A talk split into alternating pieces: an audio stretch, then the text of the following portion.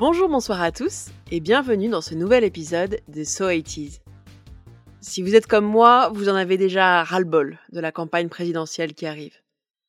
Alors, pour faire un pas de côté, je vous propose de retourner à l'époque où le candidat surprise n'était ni un techno en costume cravate avec des dents longues, ni un affreux trublion médiatique mi-réac mi-fascisant.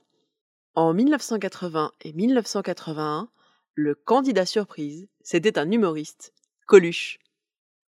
Petit aparté, j'ai eu une phase de mon enfance où j'empruntais tous les CD d'humour à la bibliothèque municipale. Du coup, je suis incollable sur la production de Francis Blanche et de Pierre Dac, celle de Desproges et aussi celle de Coluche. Il m'arrive très souvent de dire encore un militaire qui gagne une tringle à rideau. et que mamie écrase les proutes. Je sais, c'est pas ses meilleures punchlines, mais on choisit pas ses souvenirs. Revenons au versant politique de Coluche. En écoutant quelques-unes de ses interventions télé pendant les années 80, je me suis dit que peut-être Coluche était le premier candidat gilet jaune. Posons le contexte. Le mandat de Valéry Giscard d'Estaing est marqué par une situation économique ultra mauvaise, due aux deux crashs pétroliers. Ambiance fin de règne, quoi. Il y a de multiples candidats pour la campagne de 1980. Les quatre plus importants sont Jacques Chirac pour le RPR, Giscard, le sortant, membre de la droite libérale, François Mitterrand, rejoint tardivement par Michel Rocard, et enfin, l'incontournable, l'inamovible Georges Marchais pour le PCF. En ce qui concerne Coluche, sa carrière de comique s'essouffle un peu. Enfin non, plutôt il s'ennuie. En février 1980, il se fait virer de Radio Monte Carlo parce qu'il a manqué de respect à la famille princière. À 36 ans, il annonce même sa volonté de partir aux Bahamas à la retraite. Son irruption dans le champ politique ressemble à un vent de fraîcheur pour lui. Un de ses très proches, Romain Goupil, est peut-être à l'origine de cette candidature. Tout se passe relativement normalement pour une campagne d'élection, jusqu'à ce que dans les colonnes de Charlie Hebdo, soit dans celles du Monde, on ne sait pas trop, dans une interview du 27 mars 1980, Coluche déclare Je vais probablement me présenter aux élections présidentielles. Comme candidat nul, pour faire voter les non-votants, mon argument principal sera de ne pas être élu. L'information ne fait alors pas tellement de remous, mais ses proches le persuadent de faire de cette boutade une réalité. Quelques mois plus tard, de réflexion sans doute, il convoque les journalistes le 29 octobre 1980 et prononce ces mots. Je ne compte pas régler les problèmes, moi, parce que je ne me présente pas avec un programme, je ne demande pas à être élu. Moi, pour l'instant, ce que j'ai, c'est un carnet, un cahier de charges. Les 1 500 000 chômeurs, comme les PD, comme les, les nègres, comme tous les parasites, euh, les faiseurs de pâte à roulettes, les appelés du contingent et tout ça, sont des gens qui, pour l'instant, sont rejetés par la société et qui ne valent rien vis-à-vis des hommes politiques, même de gauche.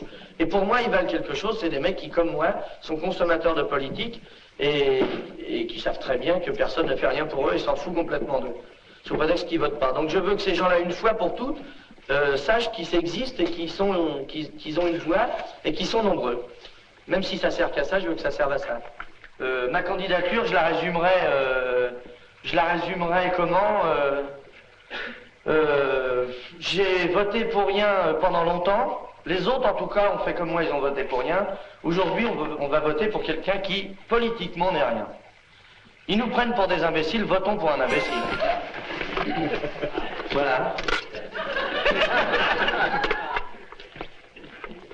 Ça va? On dit que c'est bon? Je peux y aller? Je vous remercie bien. L'annonce est humble. Il porte sa traditionnelle salopette, mais pas de maquillage. Et là, la candidature prend.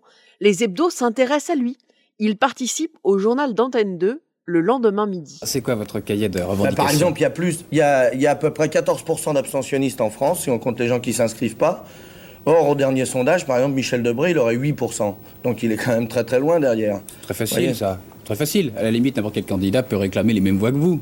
Oui, d'accord, mais personne ne le fait, c'est ça le problème. C'est que justement, les types pour qui je me présente, ils n'existent pas en politique. C'est-à-dire, tout le monde les prend pour euh, rien, quoi. Et simplement, ce que je leur propose, c'est de renvoyer le compliment aux hommes politiques. Très bien. Montrer qu'ils sont nombreux et qu'ils existent de manière à renvoyer le compliment. C'est vous qui valez rien, en fait. Il a trouvé son angle, son combat. Une question qu'on n'a toujours pas résolue en 2022, les abstentionnistes. Ceux qui ne sont rien et surtout ceux qui s'en foutent. En décembre, cinq mois avant les élections, Les sondages le placent à 12 ou à 13%, un score qui ferait encore rêver des candidats aujourd'hui. Face à ce trublion, les appareils politiques au début se sont amusés, et puis de moins en moins. Il faut dire qu'il est soutenu par des personnalités hétéroclites, de Michel Sardou à Eddie Mitchell, en passant par Bourdieu et Gilles Deleuze. Et croyez-moi, je pensais jamais mettre Sardou et Bourdieu dans le même panier. Une petite troupe d'intellos se regroupe chez Michel Colucci, près du parc Montsouris. Certains, dont Baudrillard, pensent que l'irruption de ce bouffon bouleverse l'ordre établi et fait du bien à la démocratie, qui est alors, euh, comme aujourd'hui d'ailleurs, privatisée par une oligarchie. Cette farce serait donc, selon Jacques Rancière, le moment le plus démocratique de toutes les années 80. Du point de vue des politiques, la candidature de Coluche est considérée comme l'émanation du goût à la fois destructeur et ordurier que nourrit une fraction du peuple. Et visiblement, dans leur bouche, c'est un peu sale, le peuple. Le PCF l'accuse d'être un allié objectif du camp de la bourgeoisie, puisqu'il est lui-même millionnaire. Les giscardiens, fidèles à leur réputation de centristes, disent qu'il s'agit d'une candidature de cabaret. Et pour le PS, c'est un poujado gauchiste. On peut reconnaître euh, au PS qu'ils ont été assez clairvoyants, puisque Coluche est soutenu par un poujadiste, Gérard Nicou, le leader de la Confédération intersyndicale de défense et d'Union nationale des travailleurs indépendants, qui lui promet dès le 10 novembre de lui fournir les fameuses 500 signatures. Et oui, comme un écho à aujourd'hui, il y avait déjà des problèmes de parrainage.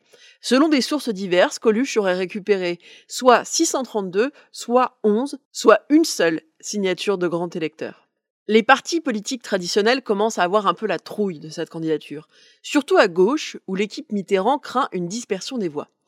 Plusieurs émissaires sont envoyés vers Coluche, dont Jacques Attali, toujours dans les bons coups, qui aurait convaincu l'humoriste d'attaquer plutôt Giscard que Mitterrand. Le ministre de l'Intérieur, Christian Bonnet, demande aux renseignements généraux de fouiller dans le passé de Michel Colucci jusqu'à déterrer des casseroles, à savoir des amendes et un vol qu'il aurait commis à 19 ans. C'est pas très propre d'utiliser les RG pour salir ses concurrents. La fin de la campagne de Coluche se termine un peu en eau de boudin.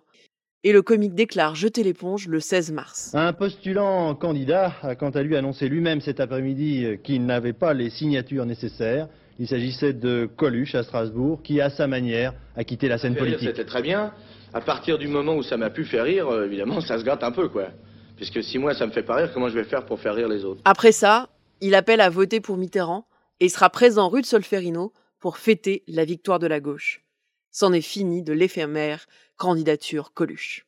Comme la dernière fois, ce podcast s'inspire du livre formidable de François Cusset, La décennie, le grand cauchemar des années 80, aux éditions de la découverte que je vous conseille plus que chaleureusement.